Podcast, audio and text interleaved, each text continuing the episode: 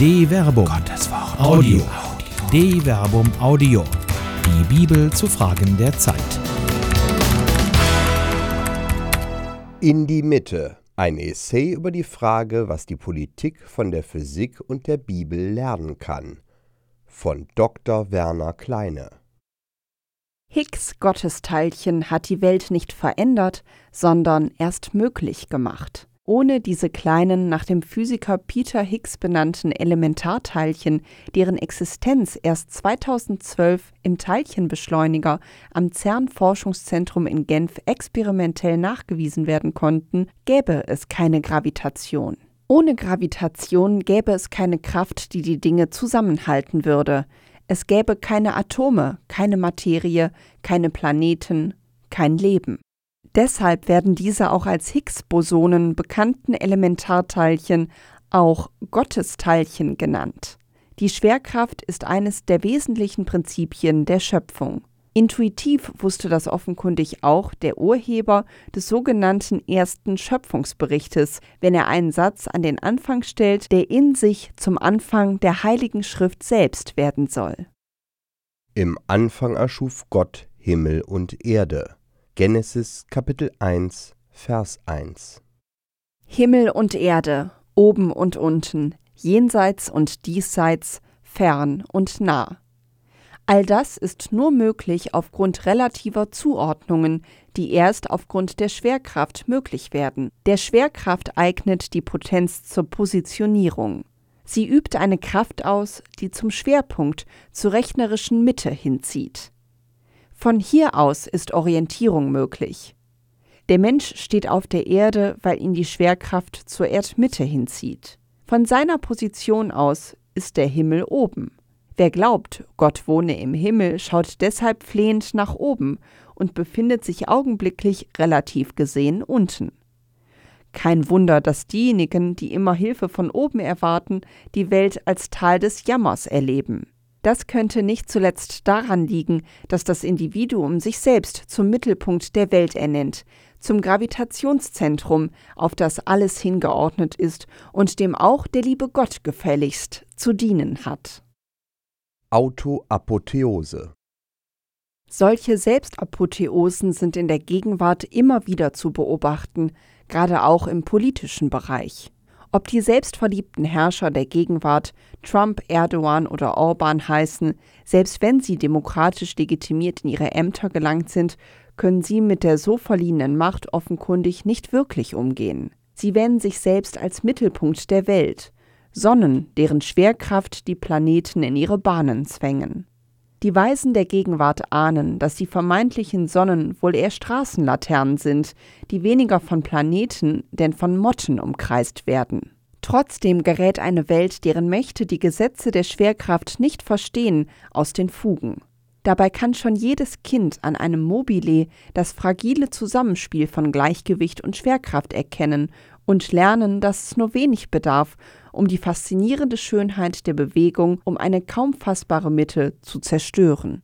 Wer innerhalb eines solchen Systems gravierend eingreift und das Gleichgewicht stört, zerstört das System selbst. Der Apfel fällt nicht weit vom Stamm. Wie tiefgreifend solche Fehleinschätzungen nicht nur in der großen Weltpolitik, sondern auch in kleineren Maßstäben sind, lernen gegenwärtig die kleinen Könige der CSU.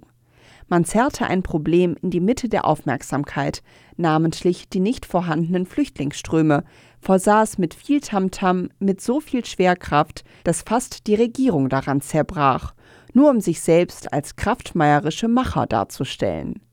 Das Ergebnis ist fatal. Die neu eingeführten Grenzkontrollen an den bayerisch-österreichischen Grenzen brachte im ersten Monat nach der Einführung der Kontrollen ganze vier illegale Einreisen ans Tageslicht während Urlaubsreisende an den ehemals offenen Grenzen durchaus damit rechnen müssen, mehrere Stunden Wartezeit auf sich zu nehmen. Politische Aufmerksamkeitsdefizite aber nicht nur dieser empirische Befund zeigt, dass die bayerischen Granden gravierende Fehler in das fragile gesellschaftliche System eingebracht haben.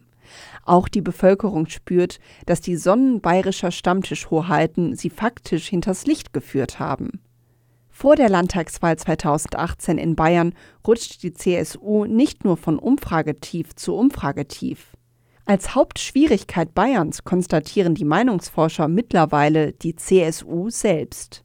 So nannten die Befragten bei der Frage nach den größten Problemen auf Landesebene an erster Stelle mit 34 Prozent die CSU und ihren Ministerpräsidenten Markus Söder. Danach folgen das Thema Flüchtlinge 28 Prozent und die Lage am Wohnungsmarkt 26 Prozent. Auch andernorts scheint es erhebliche Aufmerksamkeitsdefizite zu geben. Das Thema Flüchtlinge ist in Ostdeutschland nur für 10 Prozent der Wahlberechtigten wichtig, im Westen nur für 8 Prozent. Die wichtigsten Probleme auf Landesebene sind demnach in Ostdeutschland die Schul- und Bildungspolitik 21 Prozent, die Armut und das soziale Gefälle 19 Prozent, Verkehrsprobleme 16 Prozent, die Lage am Arbeitsmarkt 15 Prozent, die Abwanderung junger Menschen 14 Prozent und die schlechte Infrastruktur 12 Prozent. Für die Westdeutschen ohne Bayern und die Stadtstaaten sind die wichtigsten Probleme laut Forsa-Erhebung auf Landesebene der Verkehr 39 Prozent, Schul- und Bildungspolitik 24 Prozent, die Lage am Wohnungsmarkt 19 Prozent, die schlechte Infrastruktur 14 Prozent sowie Klima- und Umweltschutzprobleme 13 Prozent. Entgegen der politischen und medial verstärkten Wahrnehmung hält also ein Großteil der Bevölkerung ganz andere Probleme für wichtig, nur nicht die Flüchtlinge.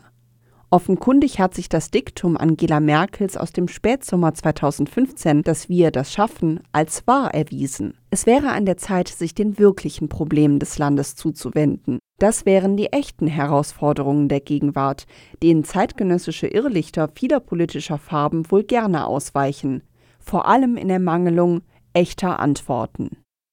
Wendepunkt dass die Gesellschaft aus den Fugen zu geraten scheint, hat sicher nicht nur, vor allem aber auch damit zu tun, dass Politiker falsche Schwerpunkte setzen. Dabei könnte ein Blick in die weisheitlichen Traditionen der Menschheit helfen, wieder auf den rechten Weg zu finden. Selbst wenn man nicht zu glauben vermag, ist die Heilige Schrift doch gerade für Verfechter des vermeintlichen christlichen Abendlandes sicher ein Buch, zu dem man bei Zeiten greifen sollte, um sich Rat zu holen. Nicht ohne Grund mahnt ja schon der Psalmist Selig der Mann, der nicht dem Rat der Frevler geht, nicht auf dem Weg der Sünder steht, nicht im Kreis der Spötter sitzt, sondern sein Gefallen hat an der Weisung des Herrn, bei Tag und bei Nacht über seine Weisung nachsinnt. Er ist wie ein Baum gepflanzt an Bächen voller Wasser, der zur rechten Zeit seine Frucht bringt und dessen Blätter nicht welken. Alles, was er tut, es wird ihm gelingen. Nicht so die Frevler, Sie sind wie Spreu, die der Wind verweht. Darum werden die Frevler am Gericht nicht bestehen, noch die Sünder in der Gemeinde der Gerechten. Denn der Herr kennt den Weg der Gerechten, der Weg der Frevler aber verliert sich. Psalm 1 Die Bildwelt des Psalmes ist faszinierend. Der Gerechte steht fest wie ein Baum, der Frevler ist bloß ein Spiel des Windes. Ein Schelm, wer da an den Umgang von Politikern mit Umfragewerten denkt. Gravitationszentrum Der Mensch ist immer in der Gefahr, sich selbst zum Gravitationszentrum der Welt zu machen. Er kann vielleicht sogar gar nicht anders, betrachtet er die Welt doch immer nur aus seiner Perspektive. Er definiert die Welt gewissermaßen von seinem Punkt aus, so dass er immer im Mittelpunkt steht.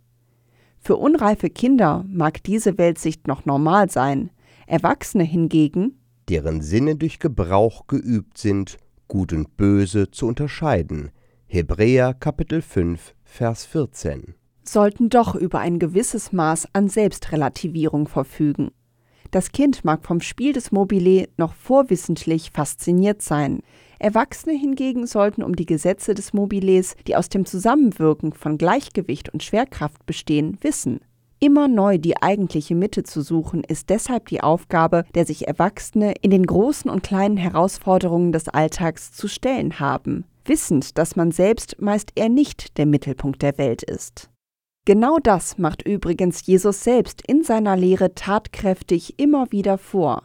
Als ein Rangstreit unter den Jüngern ausbricht, wer der Größte sei, tadelt er sie nicht nur mit Worten. Wer der Erste sein will, soll der Letzte von allen und der Diener aller sein. Markus Kapitel 9, Vers 35. Er unterstreicht seine Mahnung zudem noch ganz konkret. Und er stellte ein Kind in ihre Mitte, nahm es in seine Arme und sagte zu ihnen, Wer ein solches Kind in meinem Namen aufnimmt, der nimmt mich auf, und wer mich aufnimmt, der nimmt nicht nur mich auf, sondern den, der mich gesandt hat. Markus Kapitel 9, Vers 36 bis 37. Der Vorgang ist von empirischer Wucht. Indem Jesus ein Kind in ihre Mitte, griechisch en meso auton, stellt, schafft er einen neuen Bezugspunkt, der jedwedes machtbezogene Kalkül der Jünger relativiert. Der folgende Satz muss als Deutesatz verstanden werden. Die Schwachheit des Kindes konterkariert eben nicht nur die Kraftmeierei der Jünger. Ihnen wird auch zu Bewusstsein gebracht, dass sich Jesus selbst mit diesem Kind identifiziert. Wer ihn und seine Botschaft aus dem Blick verliert, kann nicht sein Jünger sein. Umgekehrt, jeder, der ein Kind aufnimmt, muss sich gewiss sein, dass er an dem Kind so handelt, als wenn er Jesus selbst begegnen würde. Jeder, der das aus dem Blick verliert, verschiebt den Gravitationspunkt von der Botschaft Jesu auf sich selbst. Er setzt sich an seine Stelle, er repräsentiert ihn nicht mehr, er macht sich selbst zu Gott. Perspektivwechsel Die Mitte spielt auch sonst in der wort- und tatkräftigen Verkündigung Jesu eine Rolle. Bereits am Beginn des Markus-Evangeliums begegnet seine Strategie, die Perspektiven zurechtzurücken. Als er wieder in die Synagoge ging, war dort ein Mann mit einer verdorrten Hand, und sie gaben acht, ob Jesus ihn am Sabbat heilen werde. Sie suchten nämlich einen Grund zur Anklage gegen ihn. Da sagte er zu dem Mann mit der verdorrten Hand, Steh auf und stell dich in die Mitte. Und zu den anderen sagte er, Was ist am Sabbat erlaubt, Gutes zu tun oder Böses, ein Leben zu retten oder es zu vernichten? Sie aber schwiegen. Und er sah sie der Reihe nach an, voll Zorn und Trauer über ihr verstocktes Herz, und sagte zu dem Mann, Streck deine Hand aus. Er streckte sie aus, und seine Hand wurde wiederhergestellt. Da gingen die Pharisäer hinaus und fassten zusammen mit den Anhängern des Herodes den Beschluss, Jesus umzubringen. Markus Kapitel 3, Vers 1 bis 6. Auch hier spielt das in die Mitte stellen eine wesentliche Rolle. Er lenkt den Blick auf das Eigentliche. Die Pharisäer sind nicht nur an der strikten Einhaltung der Gesetze interessiert. Die stellt Jesus nicht grundsätzlich in Frage, wohl aber justiert er die Haltung zu ihnen neu. Das Gesetz muss dem Menschen dienen. Deshalb gehört der Mensch in die Mitte. Das faktische Handeln Jesu gerät zur Bloßstellung für seine Kritiker. Ihr Gravitationssystem hat eine schwere Störung erlitten. Sie könnten es neu justieren, müssten dann aber sich selbst in Frage stellen. Eine ähnliche und doch ganz andere Rolle spielt die Mitte in der johannaischen Erzählung von der Ehebrecherin. Vergleiche Johannes Kapitel 8, Vers 1 bis 11. Diesmal ist es nicht Jesus, der die Frau in die Mitte stellt, sondern deren Ankläger. Da brachten die Schriftgelehrten und die Pharisäer eine Frau, die beim Ehebruch ertappt worden war. Sie stellten sie in die Mitte en meso. Johannes Kapitel 8, Vers 3. Die Mitte wird hier zuerst zum Ort der Anklage, den die Wortführer des Mobs schaffen. Seht her, was das für eine ist. Jesus aber belässt die Frau in der Mitte, indem er relativ zu ihr, aber auch zu ihren Anklägern seine Position beibehält. Würde er sich zu den Anklägern bewegen, würde er die Mitte aufheben. Der Mensch in der Mitte, die vom Tode bedrohte Frau, ist das, worum es auch ihm geht. Nur mit ihr in der Mitte kann er den notwendigen Perspektivwechsel vollziehen. Wer von euch ohne Sünde ist, werfe als erster einen Stein auf sie. Johannes Kapitel 8, Vers 7. Dass er danach, die Ankläger brüsk ignorierend, weiter mit dem Finger in den Sand schreibt, relativiert die Ankläger und ihr Anliegen zusätzlich.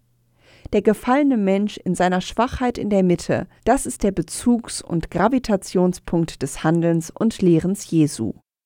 Auf den Tisch. Was in die Mitte muss, gehört auf den Tisch. So kann es offen und von allen Seiten betrachtet werden. Wie zu allen Zeiten braucht auch die Welt von heute keine Menschen, die Probleme machen, die man ohne sie nicht hätte, sondern Problemlöser. Wenn Politiker Probleme suggerieren, von deren Schaffung sie erhoffen, an der Macht zu bleiben, erweisen sie sich letztlich nur als Menschen, die den Souverän hinter das Licht führen wollen. Sie gleichen Betrügern, die nur an ihren eigenen Vorteil denken. Derweil bleiben die echten Probleme liegen, die aber gehören auf den Tisch der Ministerinnen und Minister und in die Mitte der Parlamente. Die ältere und jüngere Geschichte hat immer wieder gezeigt, dass die vom Leben bestraft werden, die zu spät kommen. Die nächste Wahl kommt bestimmt. Und es gibt wirkliche, echte, richtige Probleme, die die Menschen betreffen. Ab damit in die Mitte. Eine Produktion der Medienwerkstatt des katholischen Bildungswerks Wuppertal Solingen-Remscheid. Autor Dr. Werner Kleine. Sprecher Jana Turek und Marvin Dillmann.